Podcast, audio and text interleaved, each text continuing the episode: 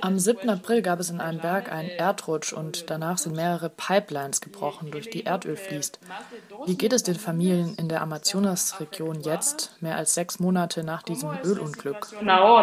ya seis meses después de este derrame para las familias que viven en la Amazonía. Eh, sí, efectivamente, el 7 de abril am 7. April 2020 gab es ein Leck, bei dem 2,5 Millionen Liter Erdöl und Kraftstoff ausgelaufen sind. Es sind drei Pipelines gebrochen, eine mit Schweröl, eine mit mittelschwerem Öl und eine hat Kraftstoffe transportiert. Dieses Unglück traf zwei wichtige Flüsse der Amazonasregion Ecuadors, den Fluss Coca und den Fluss Napo.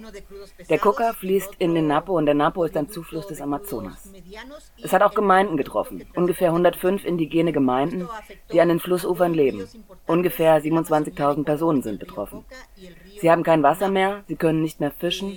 Das ist bei ihrer Ernährung die Quelle für Proteine. Ihre Felder wurden zerstört, wo sie Lebensmittel anbauen. Verfassungsrechtlich besitzt die Natur bei uns Rechte. Und dieser Pipelinebruch hat auch die Rechte der Natur gebrochen. Dieses Gebiet ist ein tropischer Feuchtwald, ein Ökosystem mit sehr, sehr hoher Biodiversität. Bis jetzt hält die Verschmutzung an, obwohl unsere Verfassung die vollständige Reinigung garantiert. Das ist bisher nicht passiert. Ni con la naturaleza ni con las comunidades afectadas por este derrame. ¿Cómo ustedes califican esos, esos trabajos que las petroleras responsables? Die Ölfirmen, die diese Pipelines betreiben, haben in den letzten Monaten Reinigungs- und Aufräumarbeiten durchgeführt. Wie bewertet Ihre Organisation Acción Ecológica diese Arbeiten? Nach dem Bruch haben die Firmen einen Sanierungsplan erarbeitet. Hauptsächlich haben sie die mit Öl verunreinigte Vegetation an den Flussufern herausgeräumt und weggebracht. An manchen Stellen haben sie auch den Boden abgetragen, weil er verunreinigt war. Diese Arbeiten sollen angeblich abgeschlossen sein. Die Firmen sagen, sie hätten 96 Prozent der Reinigungsarbeiten erledigt. Die 4 Prozent, die jetzt noch fehlen, sei die Übergabe an die Gemeinden. Sie wollten die Gemeinden einladen, um ihnen den Fluss wieder sauber zu übergeben. Aber die Gemeinden haben protestiert und gemeldet, dass ihr Gebiet immer noch verunreinigt ist. Dass sie das Wasser des Flusses noch immer nicht trinken können, dass sie immer noch nicht fischen können. Denn als sie die Fische essen wollten, hätten diese nach Diesel geschmeckt.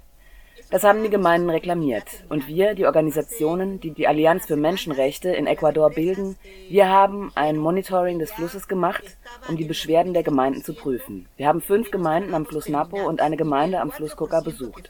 Dort haben wir Bodenproben genommen um zu sehen, ob der Boden wirklich frei von Verunreinigungen ist. Und wir haben Interviews mit den Gemeindevorsitzenden geführt. Mit diesen Informationen haben wir den Bericht erarbeitet, der die Aussagen der Gemeinden bestätigt. Der Fluss, der Boden, die Natur sind noch nicht sauber. So können sie nicht übergeben werden. Mit Laboruntersuchungen haben wir einige extrem giftige Kohlenwasserstoffe gefunden, die krebserregend sind, die auch zu Genmutationen führen. Wir haben auch Schwermetalle wie Nickel, Blei und Vanadium gefunden. Vanadium ist äußerst giftig und es ist typisch für Erdöl. Den Bericht haben wir der Nationalversammlung übergeben. Wir haben ihn auch über die Medien verbreitet, um darauf hinzuweisen, dass ein Erdölunglück wie dieses im Prinzip unumkehrbar ist. Es hat die Natur komplett zerstört und die Gemeinden, die dort leben. Es irreversible. Han dañado completamente el ambiente, la naturaleza y a las comunidades. ¿Cómo ustedes califican el apoyo del gobierno? Und wie hat sich die Regierung verhalten? Gab es Unterstützung für die betroffenen Gemeinden? Die Regierung, sie hat die Erdölfirmen aufgefordert und überwacht, dass sie das Gebiet sanieren, aber auch, dass sie die betroffenen Gemeinden mit Nahrungsmitteln und Wasser versorgen. Denn die hatten überhaupt keinen Zugang mehr zu Wasser. Die Firmen haben dann Nahrungspakete zusammengestellt und auch Wasserkanister in die Gemeinden gebracht. Aber Wasser gab es nicht in ausreichender Menge. Bei den Besuchen, die wir gemacht haben, erfuhren wir, dass die Pakete nur drei Monate geliefert wurden, sporadisch. Aber die letzten zwei Monate gab es überhaupt nichts mehr. Die Familien sind wirklich wirklich entmutigt, vor allem wegen dem Wasser. Sie können nur noch warten, dass es regnet. Oder das Einzige, was ihnen bleibt, ist das verschmutzte Wasser zu trinken. Das wird krank machen.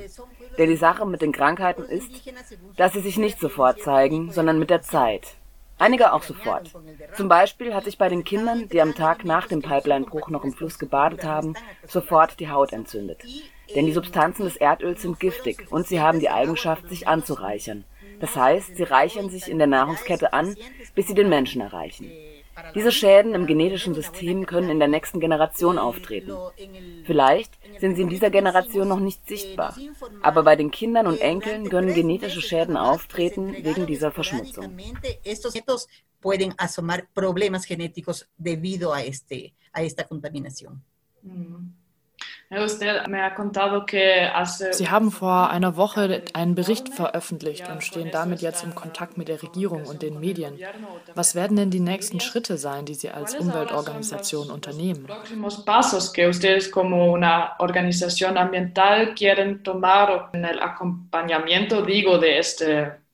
de este caso?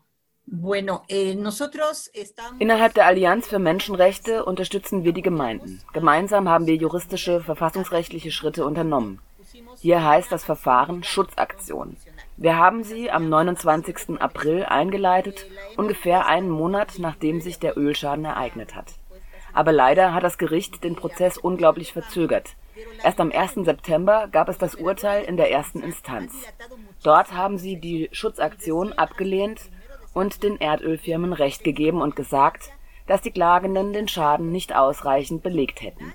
Mit dieser Schutzaktion wollten wir, dass das Gericht bestätigt, dass die Rechte der Gemeinden verletzt wurden und dass eine komplette Sanierung angeordnet wird. Das haben wir uns verwehrt und jetzt gehen wir in die zweite Instanz. Jetzt hoffen wir, dass diese Richter, drei Richter auf Provinzebene, den Fall gerecht analysieren und so den Gemeinden Recht geben. Das ist das, was wir gerade machen. Dann gibt es auch noch eine Kommunikationskampagne, die diesen Schritt in die zweite Instanz begleitet. Außerdem unterstützen wir die Gemeinden in der Kontrolle dieser ganzen Situation, die sie durchleben. Wir werden auch die Kommission der Nationalversammlung begleiten, die den Ort bald besichtigen wird. Und wir werden unterstützen bei allem, was notwendig ist. vaya a la comisión de la Asamblea Nacional al sitio y vamos a ir con ellos y vamos a seguir apoyándoles en todo lo que sea necesario. La Amazonía es una zona tan sensible. Die Amazonasregion ist eine sehr sensible Zone, trotzdem wird dort viel Erdöl gefördert. Es ist eigentlich inkompatibel, dass eine so verletzliche Region, wie es die Amazonasregion Ecuadors ist, mit einer so großen Biodiversität und einer so hohen kulturellen Diversität, dass dort Erdölbohrungen überhaupt erlaubt sind. Aber leider priorisiert unsere Regierung, und nicht nur unsere, das ist auch in anderen Ländern so, die Wirtschaft das, was Einnahmen bringt, anstatt die Natur und die dort lebenden Menschen zu schützen.